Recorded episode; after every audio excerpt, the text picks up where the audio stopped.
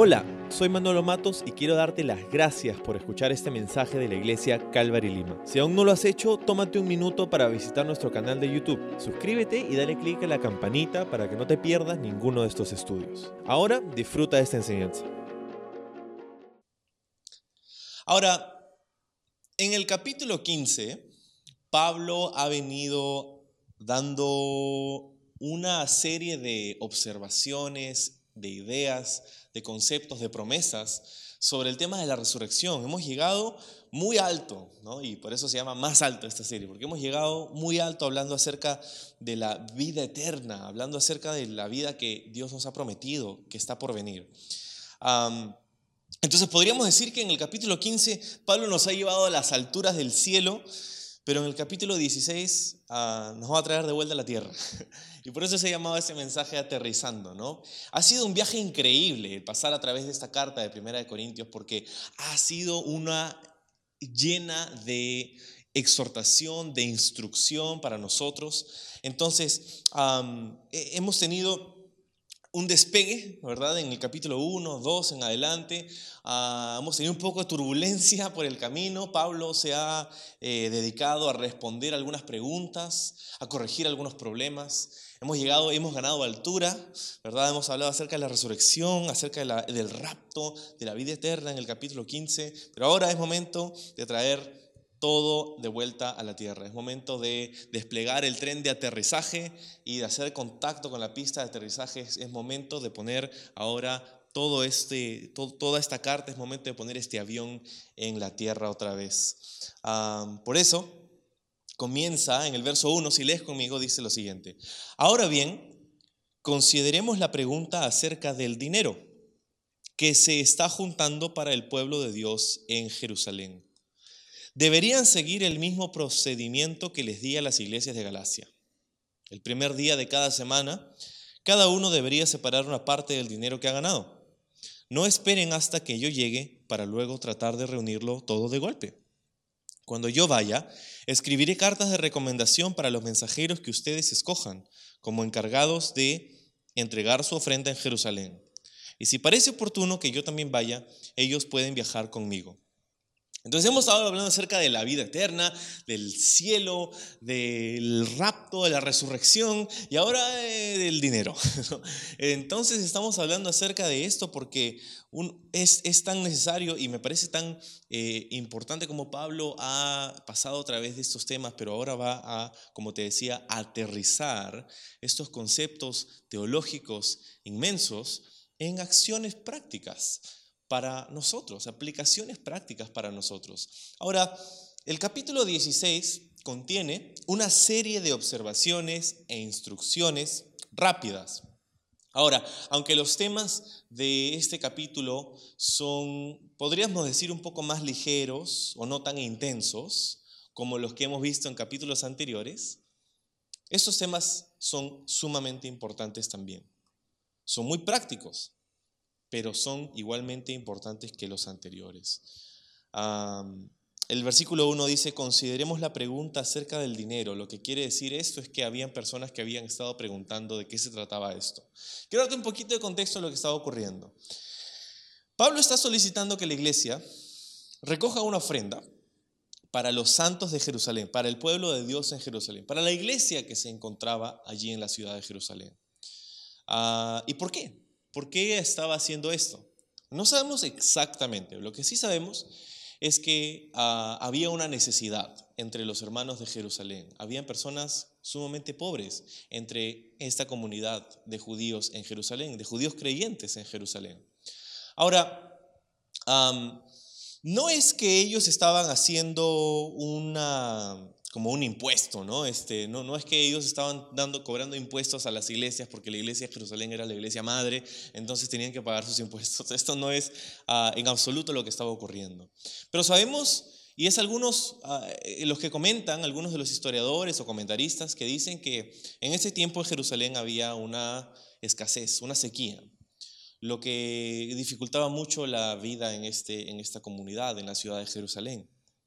Otras personas han incluso llegado a decir que fue muy probable que el modelo casi comunista que se implementó en la primera iglesia en Jerusalén, donde leemos en el libro de los Hechos que dice, todos tenían las cosas en común y todos daban eh, era, una, una, vida eh, comunista, en el, quizá en el mejor sentido, pero igual en medio de todo esto eh, no funcionó a largo plazo, porque tienes que saber que estos creyentes estaban ansiosos por el retorno de Jesucristo y pensaban que iba a ocurrir en ese instante y dijeron, si Jesús viene en un par de semanas, mejor me voy de mi trabajo y comienzo a, a prepararme enteramente para poder recibir a Jesús. Y, y, es probable que esto haya tenido algo que ver con la, situación económica de los años futuros de los hermanos en Jerusalén.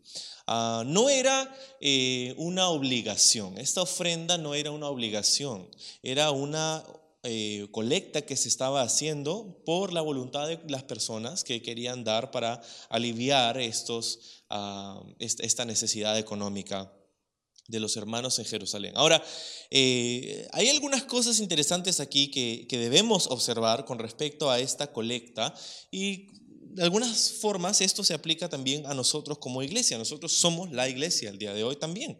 Entonces esta palabra es para nosotros de alguna forma también. ahora, ya que la Biblia habla en contra de la holgazanería o de la flojera o de personas que no desean trabajar, no porque no puedan, sino porque no quieren, ah, en 2 Tesalonicenses 3 dice que el que no trabaja ni siquiera tampoco coma. Entonces, ah, entendemos que esto no era eh, que los hermanos en Jerusalén no estaban haciendo nada y que ellos iban a suplir sus necesidades. No, esto era algo importante, algo, una necesidad real. Entonces, no era el caso que estuvieran sustentando una necesidad de, holgazanería o flojera o algo así.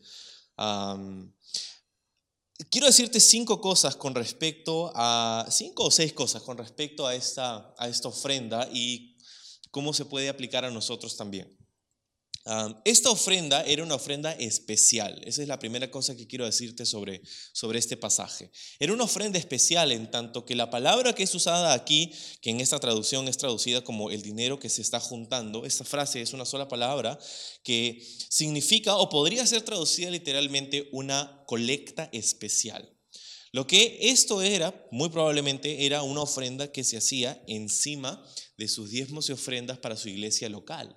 Era una ofrenda especial, una colecta especial para una necesidad específica eh, que se hacía por encima de las ofrendas que ya se estaban dando normalmente semana tras semana en la iglesia. Esa es la primera cosa que necesitamos saber, que era una ofrenda especial. Segundo, era una ofrenda que era necesaria. Era necesaria en tanto que había una necesidad real entre los hermanos.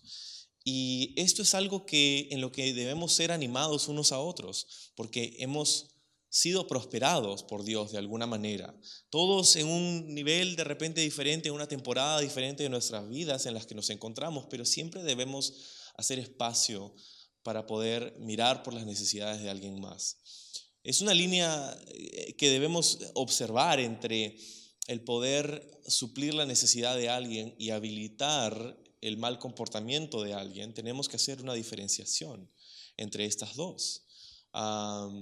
Si alguien puede proveer para sus propias necesidades, debe hacerlo. Y la iglesia no tiene que habilitar el mal comportamiento de algunas personas que no desean trabajar de esa, de esa forma.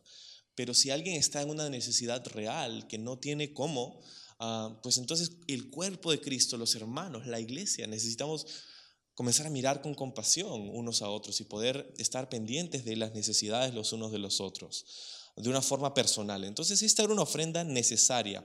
¿Por qué te digo esto? Porque la generosidad es una característica intrínseca y es una responsabilidad moral para el cristiano.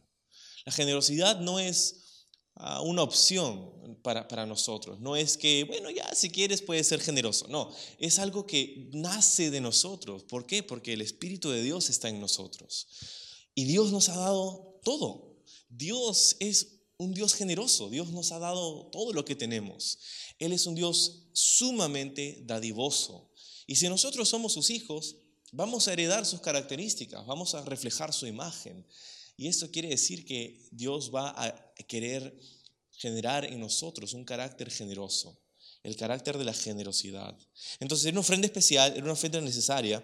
Lo tercero es que era una ofrenda voluntaria. Era una ofrenda voluntaria. Pablo estaba mandando a que la iglesia hiciera una colecta especial, pero cada uno tenía la libertad de traer su ofrenda voluntariamente. No era que le estaban diciendo a todo el mundo, ya, tú traes esto, tú traes tanto, tú traes tanto, no estaban haciendo eso. Estaban diciendo, vamos a hacer una ofrenda y si Dios pone en tu corazón, por favor, ven y tus ofrendas serán recibidas eh, con mucha gratitud. Entonces era una ofrenda voluntaria. Ah, número cuatro, era una ofrenda planificada. El hecho de que era una ofrenda voluntaria no quería decir que era una ofrenda que no tuviera un plan. ¿Has leído? Dice el primer día de la semana.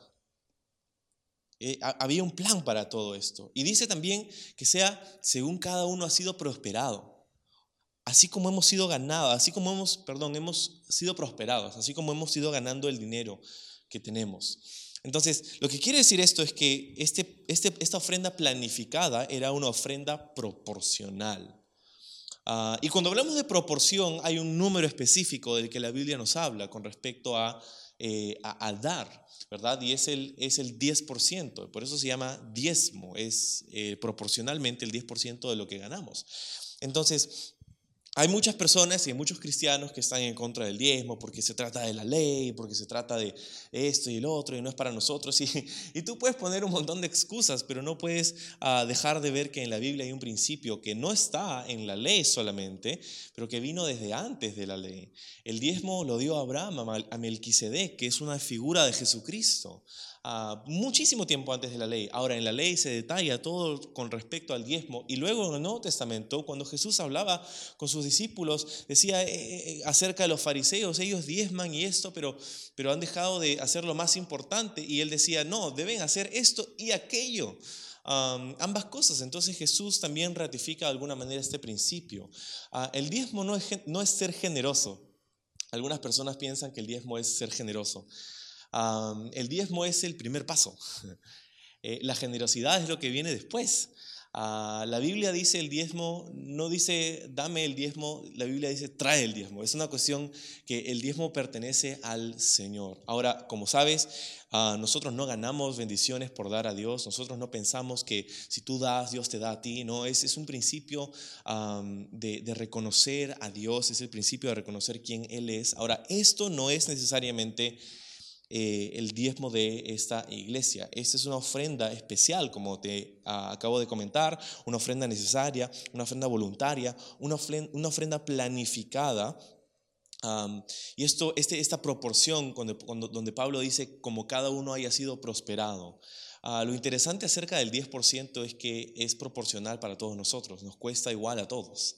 Ah, si tienes 100 soles y das 10, te cuesta, Ah, si tienes mil y das cien, te cuesta de la misma manera. Entonces es proporcional para todos. ahora, es una ofrenda que era planificada y era una ofrenda, eh, el punto número cinco es que es una ofrenda sistemática.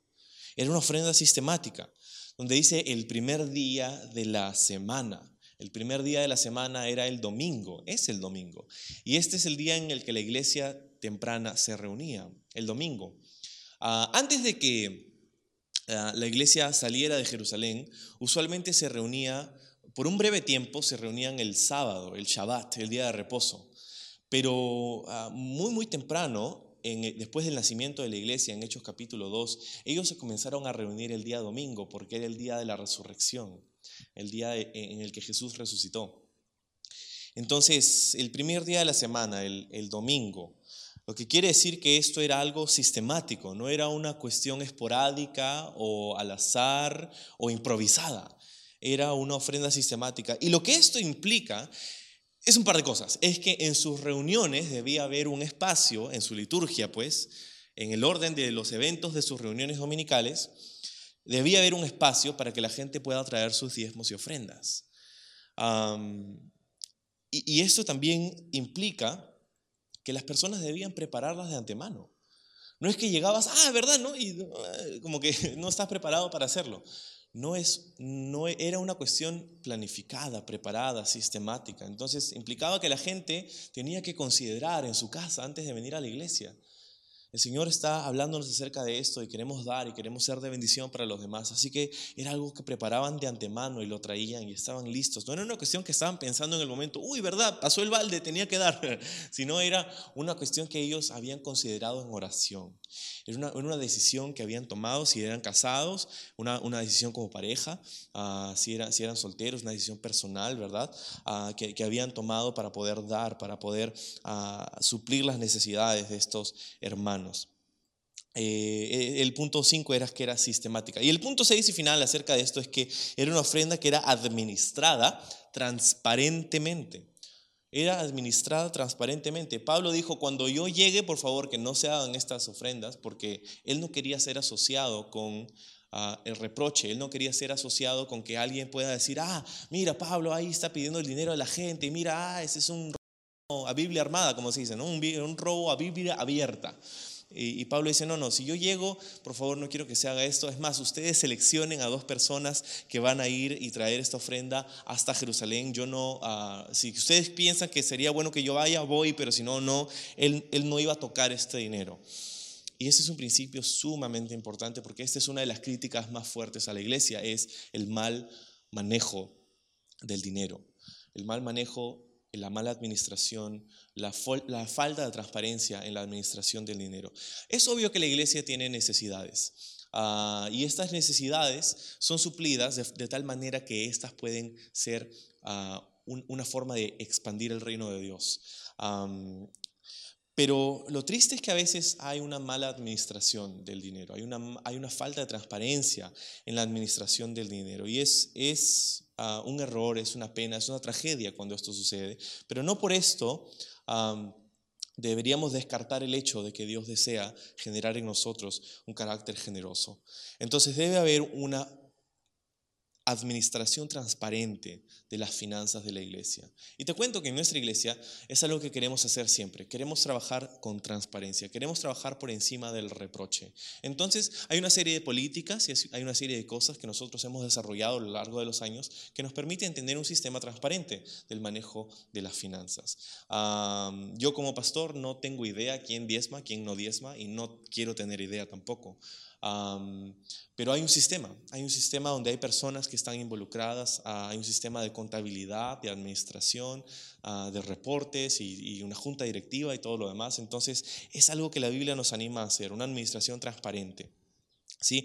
Entonces, sumamente interesante esta, esta ofrenda que nos habla acerca del carácter generoso que Dios quiere uh, hacer en nosotros. Vamos al verso 5. Dice, los visitaré después de haber ido a Macedonia pues estoy pensando pasar por allí o por Macedonia. Tal vez me quede un tiempo con ustedes, quizá todo el invierno, y después podrán enviarme a mi próximo destino. Esta vez no quiero hacerles una visita corta nada más y luego seguir mi viaje. Deseo ir y quedarme un tiempo si el Señor me lo permite. Mientras tanto, Seguiré aquí en Éfeso hasta el festival de Pentecostés. Se ha abierto una puerta de par en par para hacer un gran trabajo en este lugar, aunque muchos se me oponen. Entonces Pablo nos habla acerca de sus planes futuros y nos dice que él quería visitar a la iglesia en Corinto. Y de hecho esa era una de las cosas que se le acusaba eh, a, Pablo injustamente, ¿no? Ah, él mira, está viajando por aquí, por allá y no nos importa, no nos visita, ya, no es... Y, y, la cosa es que Pablo les está contando, no, no es que no quiera ir a visitarlos, me encantaría, nada me gustaría más que pasar a visitarlos, pero Dios me ha abierto una puerta para poder ministrar aquí en Éfeso, es donde se encontraba mientras escribía esta carta. Y nosotros sabemos qué pasaba en Éfeso. De hecho, esta puerta fue muy grande. Una puerta en la, que, en la que había una gran obra, una gran necesidad en la ciudad de Éfeso. Pablo pasó tiempo enseñando la palabra de Dios, ministrando allí una iglesia sólida que se levantó en la ciudad de Éfeso. Definitivamente había una puerta muy grande que estaba siendo abierta para el ministerio allí en la ciudad de Éfeso. Pero él dice, no es que no quiera ir con ustedes, quiero ir a visitarlos. Y voy a ir a visitarlos si el Señor, dice en el, el final del verso 7, me lo permite. Si el Señor me lo permite. Y esto es algo tan, tan, tan importante. Pablo tenía deseos y tenía un plan tentativo de viaje. Pero al mismo tiempo, Pablo estaba dispuesto a dejar que el Señor cambie radicalmente sus planes. Él estaba dispuesto a dejar que Dios cambie los planes que Él había hecho. Eso significa dos cosas para nosotros. Para algunos de nosotros, significa que necesitamos aprender a planear, necesitamos aprender a planificar. Hay algunos de nosotros que somos ah, muy, ah, no sé, que no, no, no, tenemos un plan muy grande y no sabemos qué va a pasar de aquí a dos semanas o dos años o dos décadas y, y, y no tenemos un plan. Déjame decirte, es importante tener un plan. Es súper importante tener un plan. Alguien dijo una vez que si tú fallas en planear, planeas en fallar. ¿no? Y si tú no planificas, ah, si, tú, si tu meta es no tener nada, siempre le vas a dar al blanco. Eh, eh, tenemos que tener un plan. Es importante hacer planes, es importante uh, sopesar el tiempo y sopesar todo lo que Dios nos ha dado considerar el objetivo por el cual estamos aquí. Entonces, tener un plan es, bueno, es importante. Para algunos de nosotros, esto es lo que significa. Tenemos que tener un plan, tenemos que ser mejores planificadores. Esta es una palabra para mí. yo necesito aprender a planificar mejor. ahora, es por eso que me encanta estar casado con mi esposa, porque ella es una planificadora impresionante y ha, podido hacer este, este, la organización de este retiro este fin de semana y ha sido increíble. Ah, entonces, eh, e, e, es mi mejor mitad. Pero para algunos, para algunos otros, lo que eso significa es que necesitamos aprender a confiar más en el Señor. Necesitamos aprender a, a ser flexibles. Porque por otro lado hay personas que son súper planificadoras, pero cuando algo sale mal o cuando algo no sale de acuerdo al plan, pierden los papeles. Cuando algo no sale como ellos lo habían esperado, como ellos lo habían planificado, de pronto ya no saben qué hacer, ya no saben ni cómo se llaman. Pero necesitamos ser flexibles a la dirección del Señor. Necesitamos hacer planes, pero también debemos estar dispuestos a que Dios cambie nuestros planes. Y eso es lo que Pablo nos muestra aquí. Ahora, al final del verso 9, dice que se había abierto una puerta, una gran puerta, para que pueda hacer el trabajo del ministerio ahí en la ciudad de Éfeso. Y me encanta eso, porque sabes qué, Dios nos está abriendo una puerta a nosotros. Dios tiene una puerta abierta para nosotros de ministerio. Y en la Biblia cuando Pablo habla y cuando el Nuevo Testamento habla acerca de una puerta abierta, habla de una oportunidad. Oportunidad tú y yo, como iglesia, esta mañana, tenemos una oportunidad de servir al Señor. Tenemos la oportunidad de hacer el ministerio, de compartir con otras personas. Hermanos, tenemos que aprovechar las oportunidades que Dios nos da para compartir su palabra, para hablar con alguien más, para alcanzar a alguien más, para que Jesús pueda ser conocido por alguien más. Y esta es la razón por la que me estás viendo por video esta mañana. Estamos aprovechando las oportunidades que el Señor nos está dando para poder compartir juntos en la palabra del Señor. Ahora, tienes que saber algo. La oportunidad siempre es acompañada por oposición. ¿Lo leíste bien en el verso 9? Dice, se ha abierto una puerta de par en par para hacer un gran trabajo en este lugar. Aunque, dice, muchos se me oponen. La oportunidad siempre es acompañada por la oposición. Y cada vez que tú tomes un paso de fe para tomar una oportunidad que Dios te presenta, tienes que saber que va a haber oposición. Va a haber oposición, pero está bien. Me encanta esto porque la oposición de alguna manera te muestra que estás en el camino correcto. Esta oposición que a veces enfrentamos cuando estamos tratando de servir al Señor, cuando estamos tratando de hacer las cosas bien, honrándole a Él, cuando estamos tomando un paso de fe, cuando estamos aventurándonos para hacer algo loco que nunca se ha hecho antes o se ha hecho de una manera diferente, y hay oposición espiritual, la Biblia habla de una guerra espiritual en la que nos encontramos, donde no estamos peleando contra carne ni sangre, sino contra principados y potestades en las regiones celestes, ¿verdad? En los lugares de maldad. Cuando esto sucede, entonces tú sabes que estás en el lugar correcto, estás haciendo lo correcto, sigue adelante, aprovecha las oportunidades y no dejes que la oposición trunque tu paso por esta tierra, tu caminar de fe. vamos al verso 10. Dice, cuando llegue Timoteo, no lo intimiden.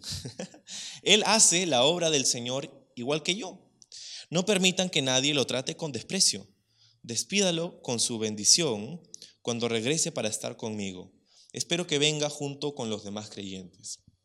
Entonces, Timoteo es un, hombre del que tenemos ah, bastante información, tanto en el libro de los Hechos como en las cartas que Pablo le escribía al mismo Timoteo, que están en nuestra Biblia.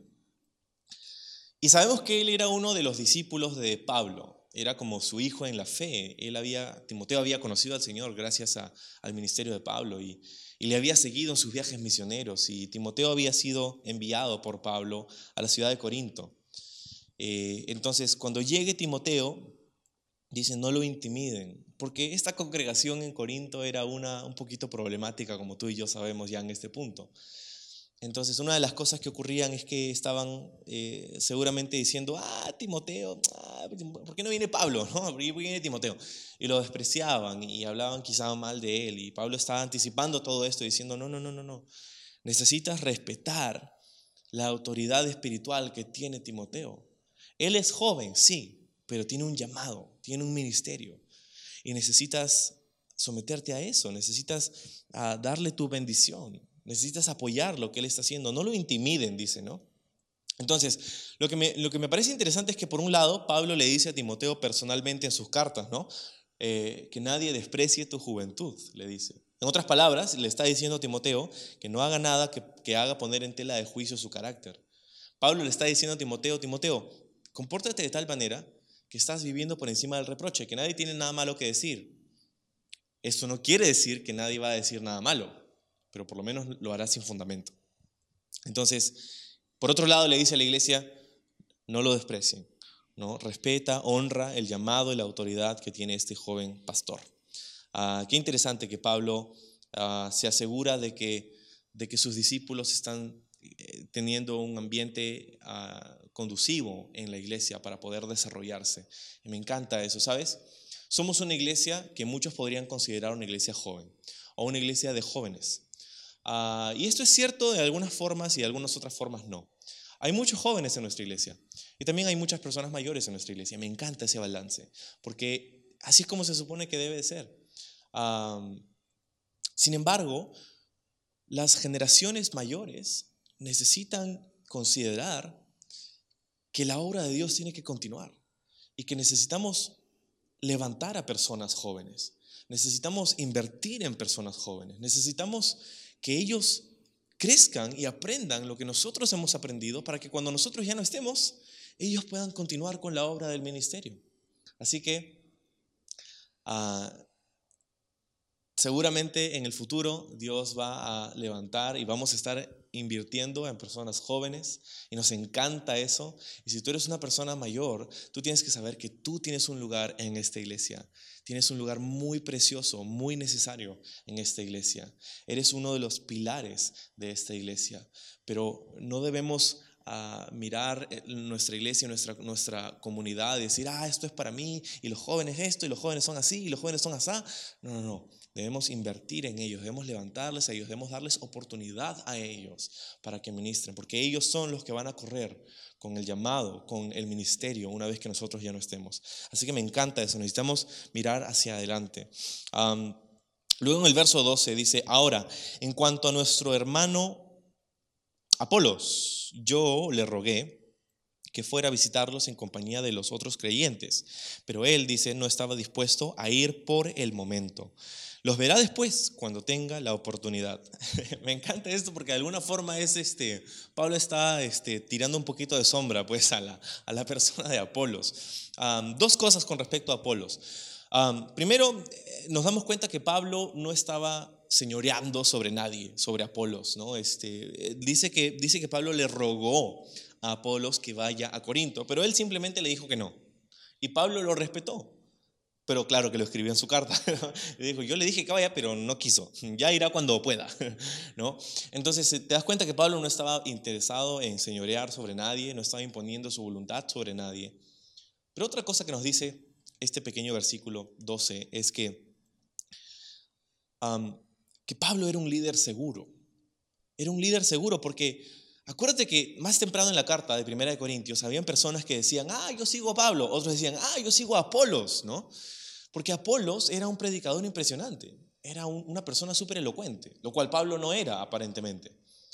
Sin embargo, Pablo no hace lo siguiente. Pablo dice, ah, Apolos es mejor que yo, Apolos es un mejor predicador que yo, Apolos le va mejor que yo, Apolos la gente le cae mejor que a mí. Entonces, eh, Pablo no hace eso. Pablo es un líder seguro. No necesariamente seguro de sí mismo, pero seguro de lo que Dios había hecho en él. Él estaba seguro de que Dios los había hecho diferentes y usaría sus diferencias para suplir las necesidades del cuerpo de Cristo. Pablo no necesitaba compararse con uno o con otro porque estaba seguro de lo que Dios había hecho en su vida. Y lo mismo necesitamos hacer tú y yo. La comparación es el camino más rápido hacia la negatividad en nuestra vida.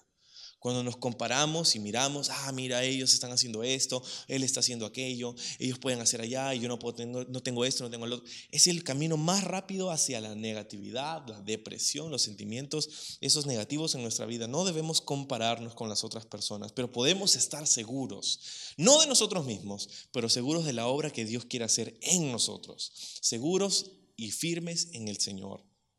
Dios te ha creado único y te ha dado un propósito único. Así que no te compares, no te compares con alguien más, simplemente camina en la voluntad de Dios para tu vida.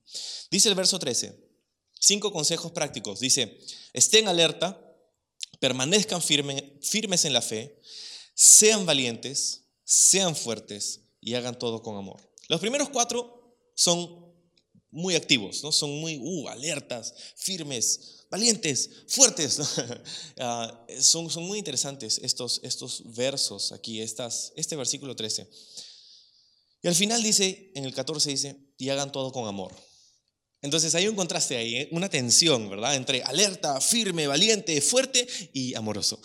Entonces es algo que Dios quiere hacer en nosotros, generar este carácter de permanencia, de firmeza en nosotros. Estar alerta es importante. Estar alerta, estar pendiente de lo que está ocurriendo en nuestra vida, estar alerta en contra de qué?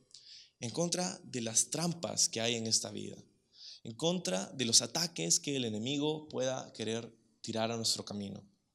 Firmes en la fe. Es tan importante que nosotros podamos permanecer. Dice, si ustedes permanecen en mí, dijo Jesús a sus discípulos, y yo en ustedes, si ustedes permanecen en mi palabra, Dice, entonces serán verdaderamente mis discípulos. Conocerán la verdad y la verdad los hará libres.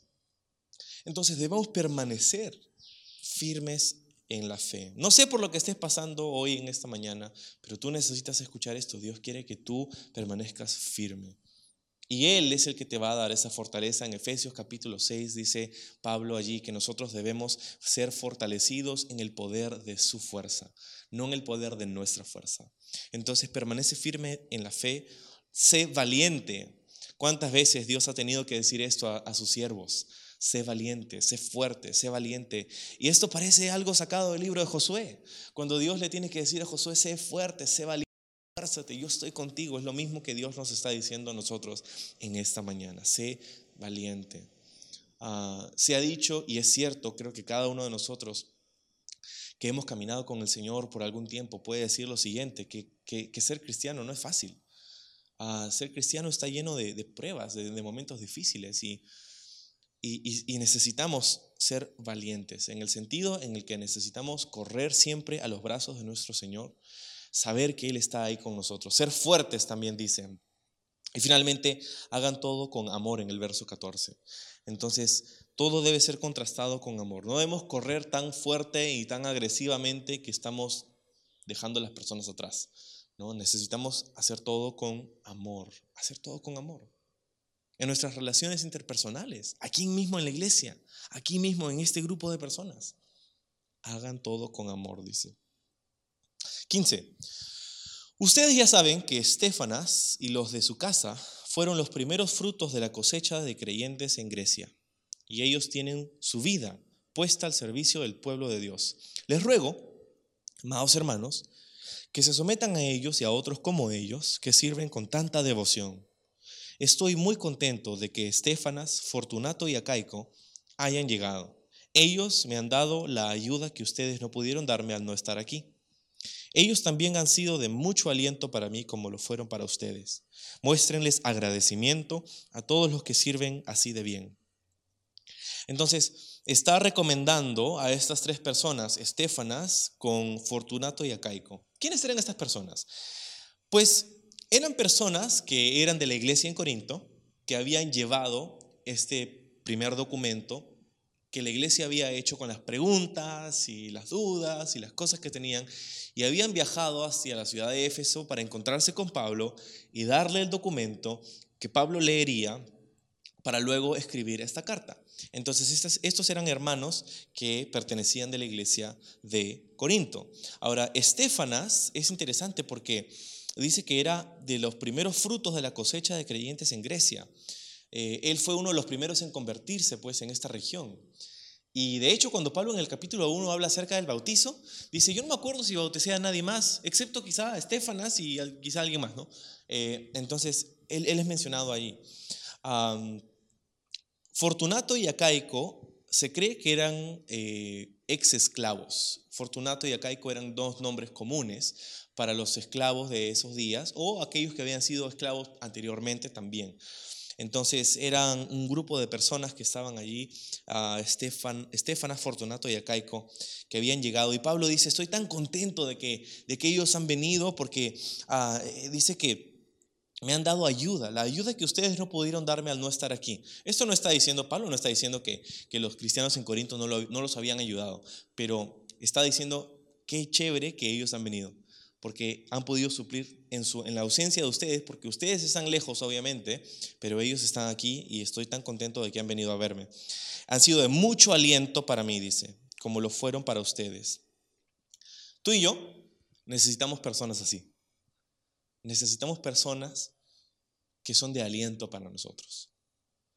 Si tú encuentras a alguien de esa, de esa que, hace eso en tu vida, si tú encuentras a alguien que es de, aliento para ti, pégate a esa persona, porque necesitamos ah, el ánimo mutuo. Pero también te diría que tú y yo necesitamos ser personas así. Ah, muchas veces es más fácil criticar y hablar mal de otras personas, pero necesitamos ser de ánimo. Mira lo que dice. Ellos han puesto su vida al servicio del pueblo de Dios. Wow han hecho más de lo que había sido pedido de ellos para servir. No solamente dice a Dios, dice al pueblo de Dios. Amamos a Dios, servimos a las personas. Porque amamos a Dios, servimos a los demás. ¿Verdad? Entonces, dice, muéstrenles agradecimiento a todos los que sirven así de bien. Qué gran recomendación. Que Pablo podía darse cuenta que estas personas servían de una manera excelente. Eso es lo que nosotros anhelamos, servir de una manera que es de refrigerio, de aliento para otras personas. ¿Por qué? Porque amamos al Señor. Entonces, el verso 19 dice, las iglesias de aquí, en la provincia de Asia, les mandan saludos en el Señor, igual que Aquila y Priscila, y todos los demás que se congregan en la casa de ellos para las reuniones de la iglesia. ahora está mandando los saludos finales, ¿no? A personas que mandan saludos. ¿Quién estaba con Pablo? Estaba Aquila y Priscila, que esta era una pareja, un matrimonio aparentemente de personas que estaban eh, sirviendo juntamente con Pablo también en la ciudad de Éfeso. Priscila y Aquila compañeros en el ministerio para Pablo. Necesitamos también compañeros en el ministerio.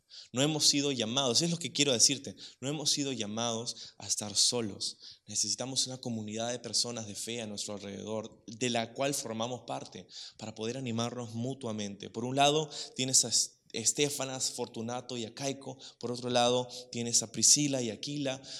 hay personas que entran y salen de nuestra vida y son de mucho ánimo, pero hay otras personas con las que hacemos ministerio juntos. Dice que la iglesia se reunía en sus casas. ¿Verdad? En el primer siglo y hasta el tercer siglo las iglesias se reunían en casas porque no habían otros lugares donde podían reunirse de una forma legítima.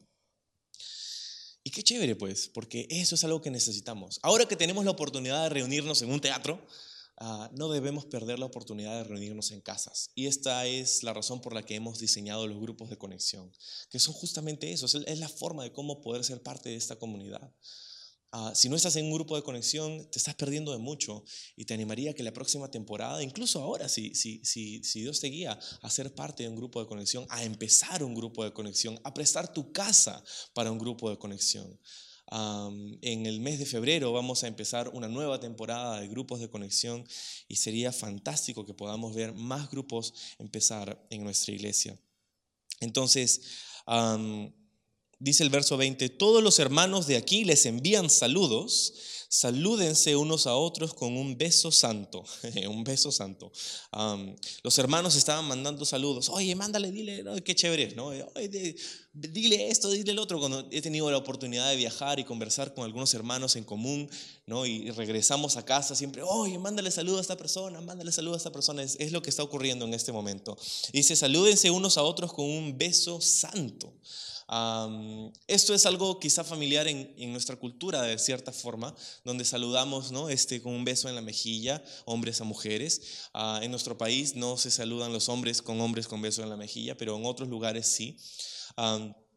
y, entonces es básicamente eso. Ahora, está diciéndonos que ese es un mandato, que tenemos que andar besuqueando a todo el mundo. Eso no es lo que quiere decir, ¿no? Es, es simplemente esa, esa calidez, esa, eh, e-, es, ese carisma que, que debe describir al, al, cuerpo de Cristo. Yo me acuerdo la primera vez que vine a esta iglesia, antes de ser cristiano. No entendía nada acerca de la fe ni nada más, pero había venido a un lugar donde vi tangiblemente el amor de Dios.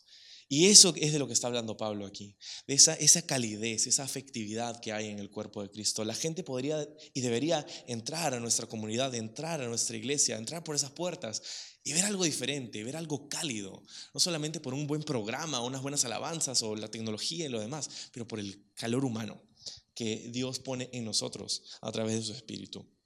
Verso 21 dice, este es mi saludo de puño y letra Pablo, dice ahí, ¿no? Pablo escribía ahí unas letras grandazas porque Pablo no podía ver muy bien y tenía otras personas que escribían sus cartas por él. Pablo dictaría y otros escribirían ah, para ayudarle, pero él pondría su sello ahí, ¿no? Pablo, para que sepan que era de él.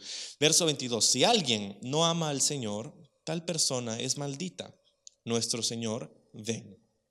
Ahora, eh, Pablo no está siendo como una persona cascarrabias aquí diciendo, ah, si alguien no ama a Dios, ah, maldito, no, este, es simplemente una verdad. Si alguien no ama a Dios, esa persona está bajo una maldición. O sea, en última instancia, la separación de Dios, ¿verdad? La palabra literal aquí es anatema, es una palabra eh, aramea que utiliza aquí anatema. Si no amamos al Señor, estamos bajo una maldición, la maldición de estar separados de Él. Pero qué hermoso es amar al Señor y entender que Él nos amó primero. La siguiente palabra después de anatema es la palabra maranata, que es otra palabra aramea que se traduce como Señor, ven pronto. Ven pronto, Señor Jesús. Que la gracia, verso 23, del Señor Jesús sea con ustedes. Mi amor a todos ustedes en Cristo es en Cristo Jesús. La gracia del Señor Jesús sea con ustedes. Y así Pablo despides, se despide de ellos. Ah, con dos palabras, gracia y amor en Cristo Jesús. Y eso es lo que nosotros tenemos, eso es lo que nosotros hemos recibido y podemos recibir hoy y debemos dar a los demás también. Tres palabras de aplicación para nosotros y terminamos todo esto. Primero, generosidad. Dar económicamente es, si se hace correctamente, una de las formas más contundentes de extender el reino de Dios, tanto en nuestros corazones como en nuestras comunidades. Ah, el dinero es, es un mal amo, pero es un buen esclavo y nos permite expandir de maneras impresionantes el reino de Dios. Ah, si estamos usando el dinero de una forma sabia, si estamos administrándolo correctamente, si estamos siendo generosos, si estamos trayendo nuestros diezmos y ofrendas, si estamos haciendo esto, vamos a ver un milagro en nuestra generación.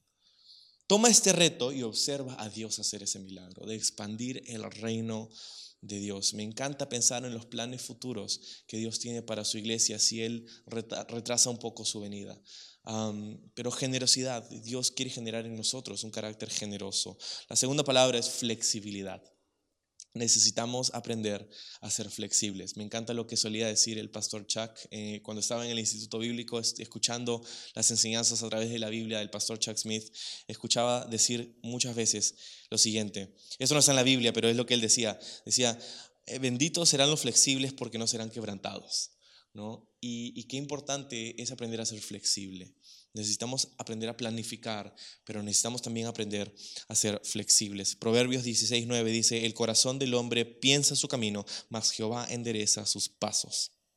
Y la tercera y final palabra es la palabra servicio. Servicio.